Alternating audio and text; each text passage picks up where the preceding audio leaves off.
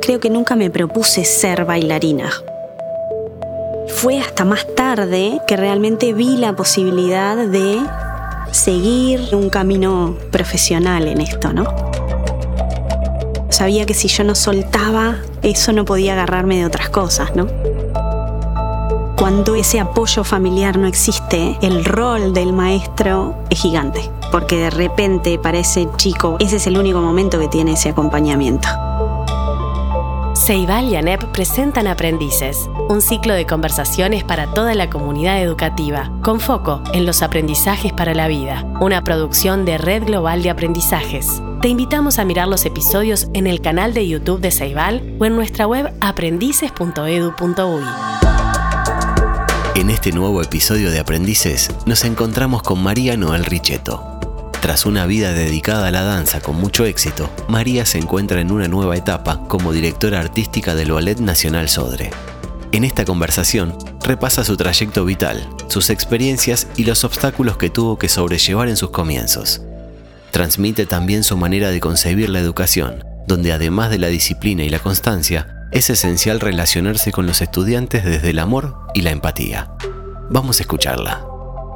Bueno, María, María Noel, María o María Noel o Ah. cuando te portas mal, María Noel, cuando uno se portaba mal, ¿no? Sí, cuando me portaba mal era María Noel, a gritos, sino generalmente María. Sí. Ah, claro, está bien, María. Yo era Rubén Darío, ¿no? Cuando me portaba mal. Rubén qué Darío, sí. nombre, qué peso. sí, qué peso. Bueno, María, primero que nada, eh, muchísimas gracias por, por estar con- acá con nosotros, por hacerte el tiempo también. Sabemos que, bueno, es lo que normalmente no tenemos. No hay. Así que que te hayas hecho este tiempo ahora para nosotros es, es muy importante Por y favor. agradecemos muchísimo eso. Esperamos que te sientas lo más cómodo posible. Claro que sí, gracias por la invitación. Bien. María, nosotros arrancamos las conversaciones con una pregunta eh, que, es la que, que es la que despunta un poco el, intercambio, que es el cómo te definís. ¿Cómo te definís? Mm. Eh, me defino como una mujer trabajadora, con un buen sentido del humor, eh, que tuvo de repente o tiene el talento de, de bailar, que, que eso le abrió muchas puertas. Eh, me defino como una afortunada también de la vida por haber tenido la oportunidad de, de desarrollar también ese talento. Eh, amante de la vida, eh, divertida, pero seria, también enfocada, Oh. Eh, con muchos miedos. Creo que ahí te dije mucho. Desde ahí este, gatillé muchas cosas para esta entrevista, me parece. Pensando un poco, primero eh, me diste mucha información, eh, pero primero que nada te definís, eh, eh, comenzaste definiéndote como mujer, ¿no? Eh, ¿Cuál es la importancia hoy también de, de- de ser cuerpo de un mensaje? También decir, hay mujeres en este momento que eh, llegan a lugares en donde antes es una realidad, no, no, no se llegaban, la importancia de poner eso en valor, o, o en valor o en esto es importante, decirlo. Tengo muchas veces eh, sentimientos encontrados este, con respecto a, lo que significa el ser mujer en esta época, en donde esa palabra feminismo está tan de moda y es tan fuerte, ¿no? Por un lado, eh, vengo de una carrera o de un palo en el que la mujer tiene una preponderancia enorme, ¿no? Y por el otro, como que nunca he aceptado un no de repente por ser mujer. Eh, entonces, eh, hasta ahora me lo pregunto, ¿no? Siento que, que tengo una gran responsabilidad, que quizás en, en lo mío, por el rol que cumplo ahora como directora del ballet, este, le estoy abriendo las puertas a, a muchas otras este, mujeres de mi generación o de otras generaciones. Eh, soy un poco vocera del que, eh, el que todo se puede y todo se logra con trabajo y con enfoque y con compromiso. Eh, entonces me parece que estoy, estoy parada como, como en ese medio, sintiendo mucho orgullo, eh, dándome, dándome cuenta de que, de que para muchas no es tan fácil llegar a, a ciertos lugares eh, y de que es una lucha constante, ¿no? De reivindicar la palabra o el significado de mujer en un rol de liderazgo o, o en cualquier otra cosa. Eh, a lo largo de estas entrevistas hemos este, conversado con, con, mujeres de, emprendedoras, uh -huh. eh, de las ciencias, del mundo del espectáculo, del deporte. Y hago esta pregunta también porque es una tensión eh, que, que, está, ¿no? No solo el, capaz que es un peso extra, no solo el, lo que hago, no solo el soy, emprendedora, no solo soy eh, deportista y me destaco con ello, sino también hay un mensaje detrás de modelo. De, ah, soy un modelo, o sea, es, es, es tremendo ese, ese, esa conciencia de ser modelo también, de decir modelo en, en, en el sentido de visibilizar, eh, o todavía estamos en un momento en el cual hay que visibilizar eh, bueno, estos roles, ¿no? Y uh -huh. por eso es que lo, lo preguntaba. Sí, eh, no sé, yo, yo siento también que, que en mi vida las oportunidades que se me han dado, como que eh, siempre quise estar preparada para asumirlas, ¿no? Más allá de, de, mi sexo. eh, entonces, eh, también como que no lo pienso mucho, voy para adelante, ¿no? También no me he encontrado con situaciones en las que realmente eh, he sufrido una diferencia. De verdad, no. Y no sé si va en el que no me importa lo que piensen, ¿no? Estoy acá y, me gusta y asumo el compromiso y le doy para adelante. Así como, como en este rol o en este lugar eh, hubo muchos hombres, bueno, a mí me toca esto en este momento, entonces no, no lo pienso mucho. Supongo que estoy acá por, por el trabajo que he hecho y porque me lo merezco y, y, y nada, y es parte de, de ese trabajo que uno hace a diario, ¿no? El merecimiento. Pienso mucho como en eso. Últimamente estoy pensando como mucho en eso, ¿no? ¿Por qué llegué a donde llegué? ¿Me merezco estar ahí o no? Ha sido como muy interesante ese proceso de, de, de estar como tranquila y decir, no, bueno, me merezco estar acá, entonces seguí, seguí trabajando, seguí, tener claro el objetivo o no sé, capaz que me fui un poco por las ramas, por lo que me estabas Creo diciendo. Creo que tiene que ver con lo cultural también, ¿no? A veces eh, hay algo en el discurso que uno tiene de, bueno, no, me tocó hacer esto, mm. a quiero hacer esto, mm. estoy haciendo esto, ¿no? Hay como desde, el, desde la palabra, sí. como... Eh, ponemos energías distintas sí. ¿no? Al, al, hacer algo. Al, me tocó al lo estoy haciendo, o sea, creo que, no lo que, padezco. Creo que en, en muchos casos o, o, en muchas oportunidades de la vida uno dice, bueno, esto es lo que me tocó, es cierto, ¿no? Es algo que, que como que se repite o se escucha. Eh, muchas veces. En mi caso también, eh, yo si voy para atrás, creo que nunca me propuse ser bailarina. ¿no? Yo empecé a bailar porque me querían poner a hacer algo entre que yo salía del colegio y mis padres salían de trabajar. Entonces había que ponerme en algo y a mi madre siempre le gustó el ballet y bueno, había una academia de ballet a la vuelta de casa, María va a hacer ballet. No tengo ese recuerdo de haber pedido para bailar o de ser una niña que bailaba en su casa. No lo tengo, capaz que sí, pero... Y fue hasta, hasta más tarde que realmente vi la posibilidad de seguir de repente un camino profesional en esto, ¿no? Entonces quizás ahí sí era un poco, fue lo que me tocó al principio, pero esto es lo que quiero hacer, ¿no? Eh, es, es interesante como esa idea de, bueno, esto es lo que me tocó y lo sigo, se transforma en, bueno, este, esto realmente es lo que quiero hacer y voy para este lado y no sé si planeo es la palabra, porque las veces que he planeado cosas no me han salido tampoco, ¿no? Dijo un poco que, Bueno, que vos la vida me lleve.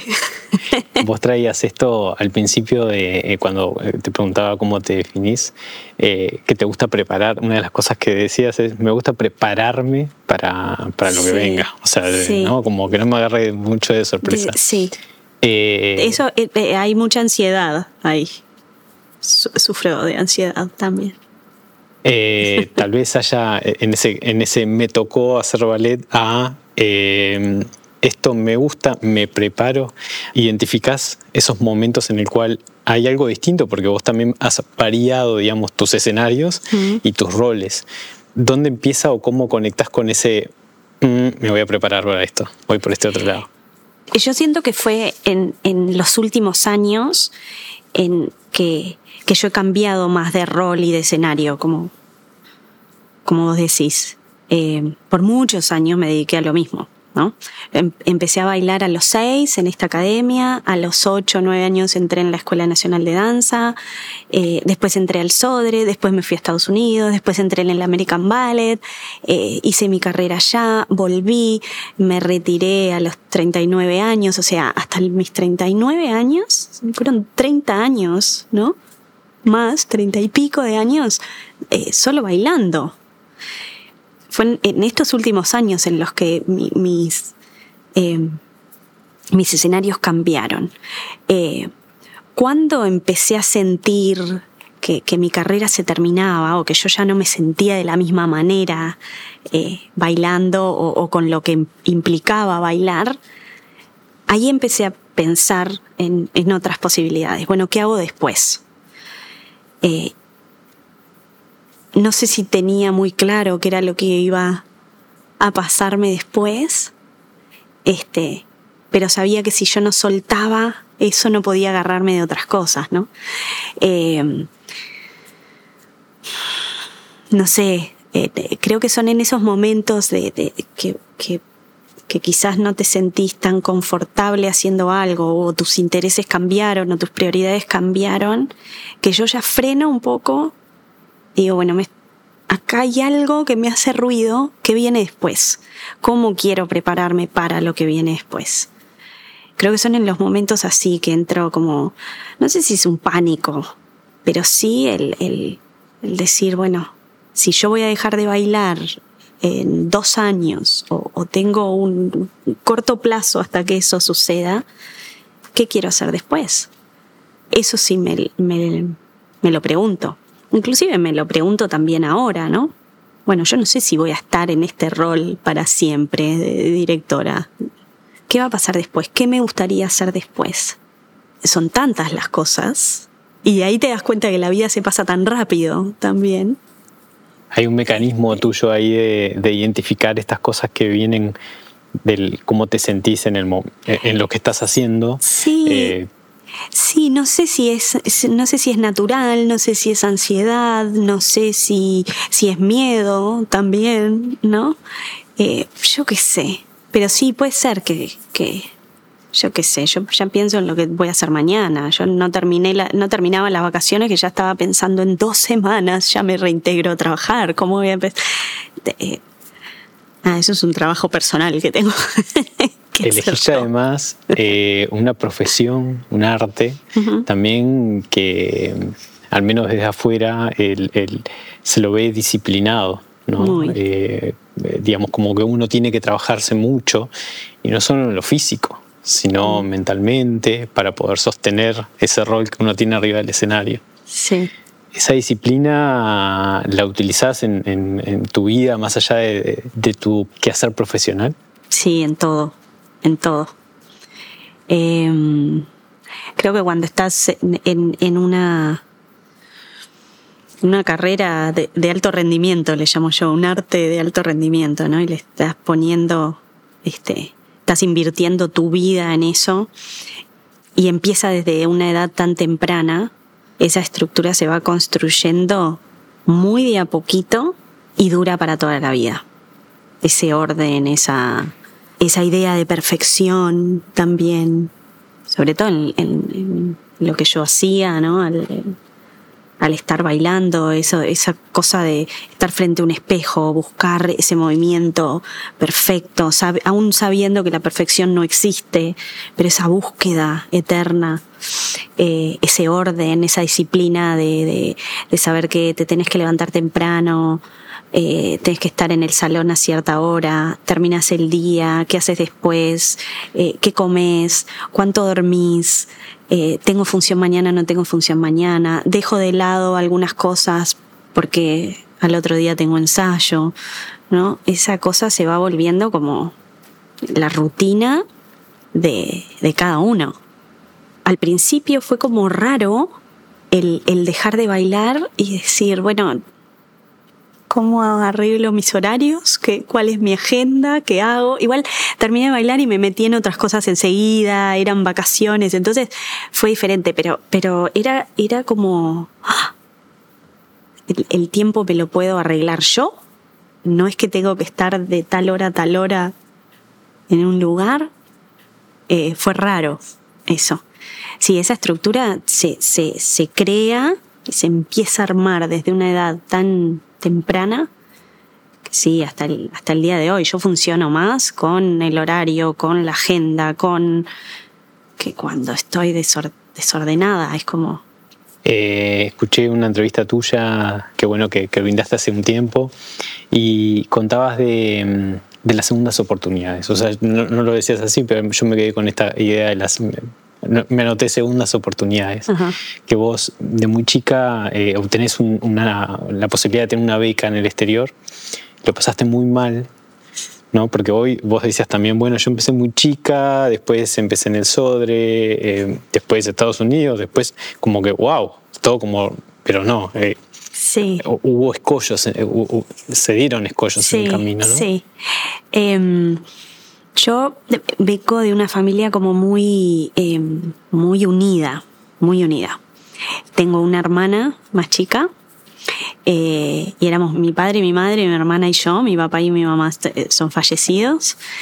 Este, y, y me acuerdo que cuando me, me, dieron la beca para irme a Estados Unidos, yo tenía 14 años. Y nada, y a los 14 años en Uruguay, un país tan chiquito, que viniera un, profesor de afuera que me viera y que me eligiera para irme a Estados Unidos, era como todo un acontecimiento, ¿no? Este, yo creo que es un acontecimiento a nivel familiar en cualquier momento, pero en esa época aún más, no era como ahora. O sea, pensemos en una, en un momento en el que no había internet, ¿no? Que es como loco pensarlo ahora, pero o que, el internet era recién empezaba y era el ¿no? Esa conexión que no sabías si te conectabas o no. Y nada, y al venir de esa familia, al estar en esa familia tan unida, tan de los cuatro, el que una persona saliera de eso era como inimaginable. Y me acuerdo que, que dejé de estudiar en ese momento porque en cuatro meses me iba, o no sé, el periodo de tiempo que tenía, y necesitaba estudiar inglés, enfocarme como en aprender inglés. Y un mes antes de, de irme, de tener fecha para irme, lloraba todas las noches, todas las noches lloraba. Me quiero ir y era como todo un drama. Y en determinado momento mi padre fue el que se puso firme y dijo, no, esta chiquilina no sale de acá porque para que se vaya, se enferme afuera. Este, y, creo que fue como la mejor decisión que, que, se tomó en ese momento. Yo no estaba indudablemente preparada para irme. Entonces me quedo en Uruguay. Eh, había perdido no sé cuántas meses por, por, aprender inglés, entonces tuve que dar eh, ese año libre del liceo. Nada, seguí con el ballet, eh, entré al Sodre, y cuando estaba por terminar la, la, formación de la escuela de danza, esa beca había quedado como en una pausa. Dije, bueno, ¿por qué no la reactivamos? Ahora ya termino, tenía 17 años, ya terminé la, termino la escuela, es una gran oportunidad de aprendizaje, ver lo que pasa en, en el otro lado del mundo. No significó que fuera menos doloroso, ¿no? O esa, esa despedida, ese desprendimiento, no sé pero era un poco más grande. ¿no? Y ahí volvió, se, se volvió a retomar ese tema de la, de la beca y me dieron la beca otra vez. Entonces sí, ahí tuve, indudablemente ahora te lo digo y lo pienso y digo, bueno, era para mí, ¿no? El destino es creer o reventar. Y me fui a los 17, casi 18. Pero unos 17, casi 18 que no son los de ahora. Son capaz que los 13, 14 Son los 17, 18 de antes sin internet. María, eh, veníamos conversando, eh, bueno, también de estas cosas que, hacen que, una bailarina, eh, en tu caso, digamos, con ciertas herramientas pudo sostener en el tiempo roles en diferentes lugares.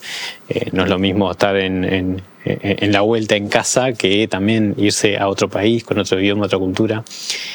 En el aula, los docentes, mm, y hablo en primera persona, a veces nos, desvivimos por qué cosas trabajar con los estudiantes para que puedan tener algo que les sostenga, que los pueda sostener, ¿no? más allá de las propuestas que nosotros hagamos. ¿Qué pensás que puede aportar, por ejemplo, eh, pensando en, tu proceso?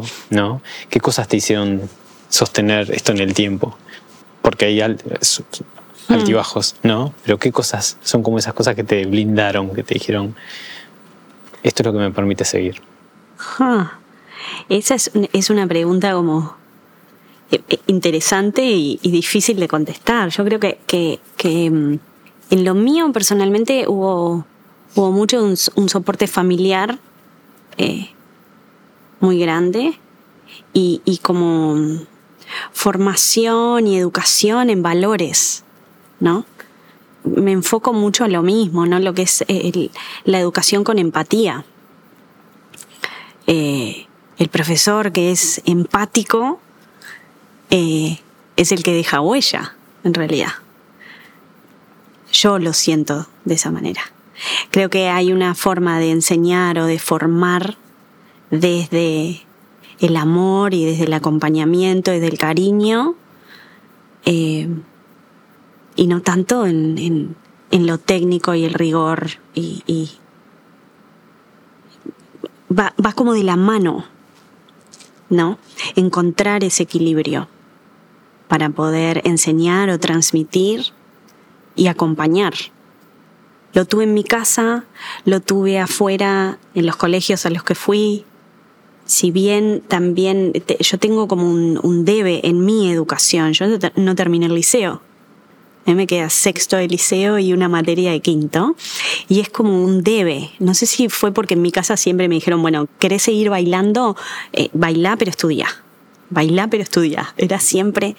Y, en realidad dejé de estudiar cuando me fui a Estados Unidos, porque eh, no había forma que con el inglés que yo tenía pudiera eh, seguir estudiando. Además, la beca era solo la parte de danza, la parte académica, no sé si mis padres hubieran podido este, pagarla. Eh, entonces, eh, eh, nada, creo que, a ver, al, correr a lo largo de mi vida me he enriquecido de un montón de otras cosas, ¿no? Pero siempre ha sido un debe. Yo hasta ahora le digo a todos los bailarines que conozco que están estudiando ballet, que están en pequeñas escuelas, sigan estudiando. La carrera esta es muy corta. Es eh, te puede pasar algo y te quedas sin nada de un día para el otro, ¿no? Y te hablo de una lesión. La importancia que tiene la educación en cualquier camino que tú tomes. Y para mí esa educación tiene que ser desde la empatía, desde eh, el, cariño, desde dejar la huella desde ese lado. Y nada, en mi casa fueron, fueron eso, fueron valores. Eh, el, valor del trabajo, el, lo que significaba el sacrificio que hacían mis padres para que nosotros estudiáramos, para que yo me fuera a Estados Unidos. Yo qué sé, a mí en mi casa me, enseñaron a hacer de todo y, y, siempre hubo como eso, como una formación en valores grande. Hay un mensaje ahí también más allá del centro educativo, los docentes, a las familias, ¿no? el, poder, más que nada, desafiar a sus hijos. Y, bueno, y, también puedo de repente seguir contestando lo que me preguntaste antes. Cuando esa, eh, ese apoyo familiar no existe, el rol del maestro o del profesor es gigante. Es gigante. Y ahí es cuando hablo de ese acompañamiento. Porque de repente para ese chico o ese niño que entra en ese salón, en esa aula, ¿no? Ese es el único momento que tiene ese acompañamiento. Desde hoy, desde tu rol, que es, un poco distinto al que has tenido en los últimos eh, años, como, como, como, bueno, bailarina, ¿te gustaría que, en los espacios en los que estás, o te gustaría, o capaz que lo estás haciendo, en los espacios en los que estás, se, viva la, educación que se brinda, por ejemplo, en esta casa, eh, se viva desde ese lugar, desde la empatía, desde... Yo, creo que ha sido uno de los, de los principales eh, objetivos que he tenido, ¿no?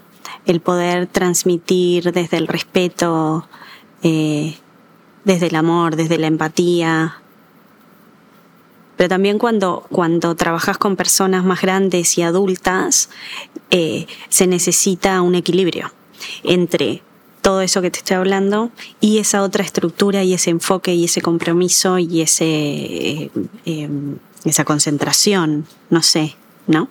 y es un trabajo diario el lograr las dos cosas porque el, resultado yo lo tengo que obtener, yo tengo que obtener ese producto de excelencia para poner en el escenario. Eh, ahora, ¿de qué manera? Yo, eh, en cierta forma, elijo de qué manera llegar a ese producto, ¿no? A través del, equipo artístico que yo tengo, cómo quiero pararme frente a ellos, cómo... Eh, cómo quiero ser respetada también, ¿no? Yo siento que cuando uno entra con esa prepotencia y esa cosa, el, respeto no se genera, ¿no? Es, es todo un desafío encontrar ese equilibrio entre las dos cosas.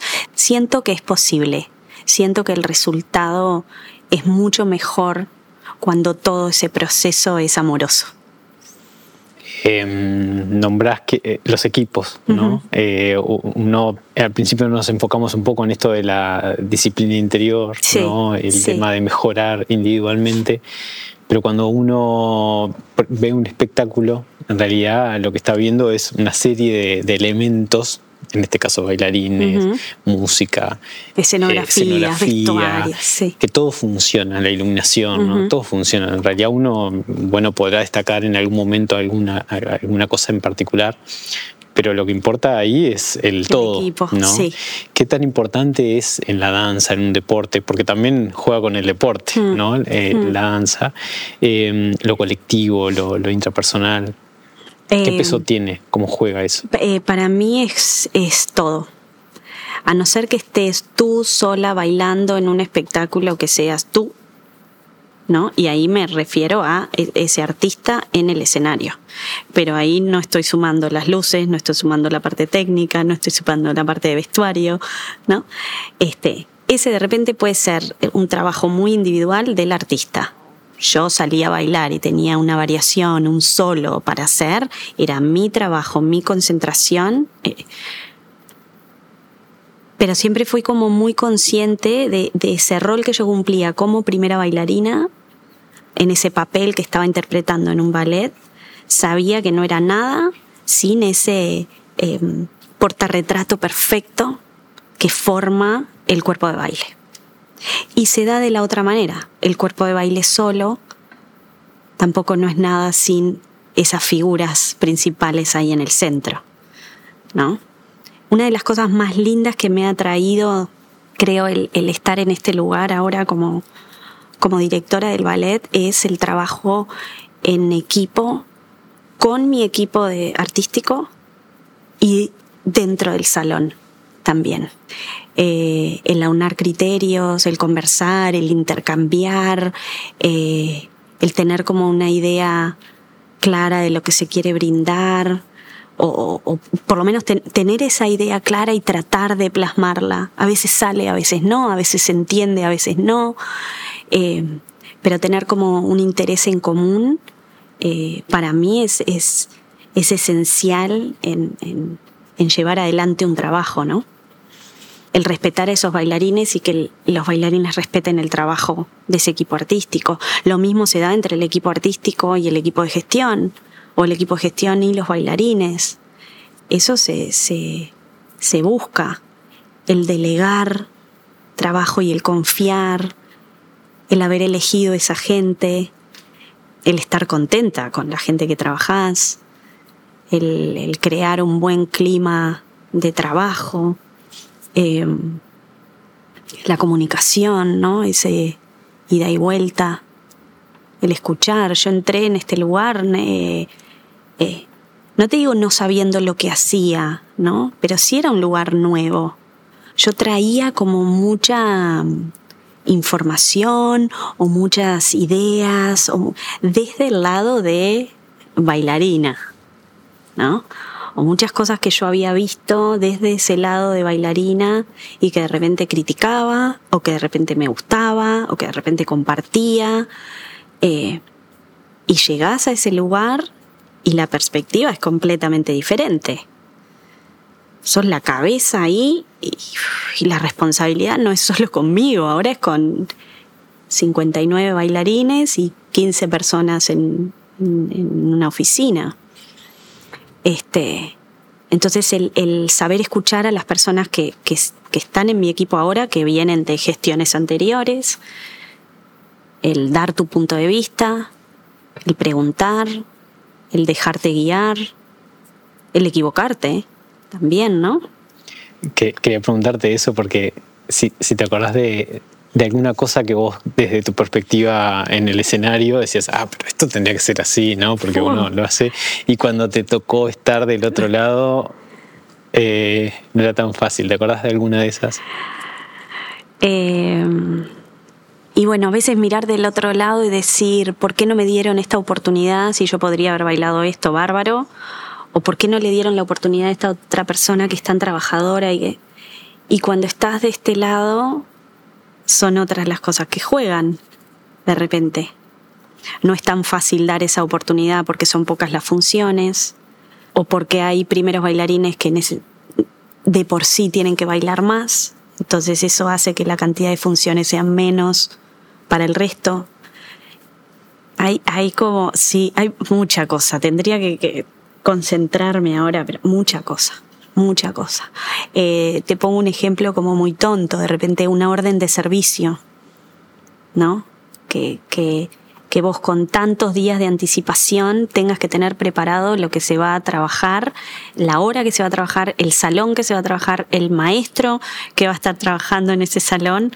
Eh, con una semana de anticipación o tres, cuatro días de anticipación, ¿no? Y que de repente el, el llegue ese día y te des cuenta de que se tendría que haber ensayado un poquito más de esto, haberle dado más tiempo a esto, este, y que no lo puedas cambiar en el momento porque, porque hay reglas, porque hay sindicatos, porque hay cosas que, que y bueno, ¿no?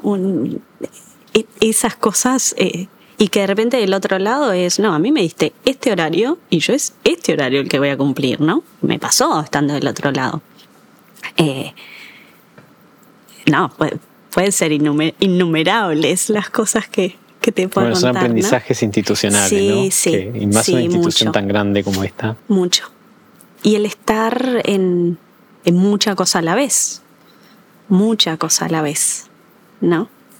tenerle que dar el ok a todo o, el no a ciertas cosas, estar ahí, todo el mundo necesita eh, tener una respuesta a algo todo el tiempo.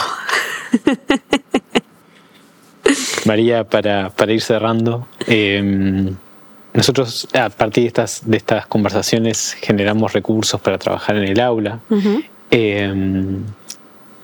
¿Cómo, ¿Cómo te gustaría que trabajáramos esta, tu conversación, tu, tu vivencia ah. eh, en un aula? en una escuela, en una sala de profesores. Qué difícil. En una familia, alguien que, que tenga a alguien transitando el sistema educativo. Qué difícil. Esta pregunta me la tendrían que haber hecho antes para pensarla un poco más. Ah. Más desde el sentir. Sí. Yo qué sé, no sé, yo, yo, eh, yo a veces eh, como que no me doy cuenta de repente lo, lo que genero yo o genera mi, mi historia. Eh, porque para mí fue como lo que me tocó. porque fue como, como, como natural, ¿no? Quizás este, la reflexión desde la naturalidad de las cosas, ¿no?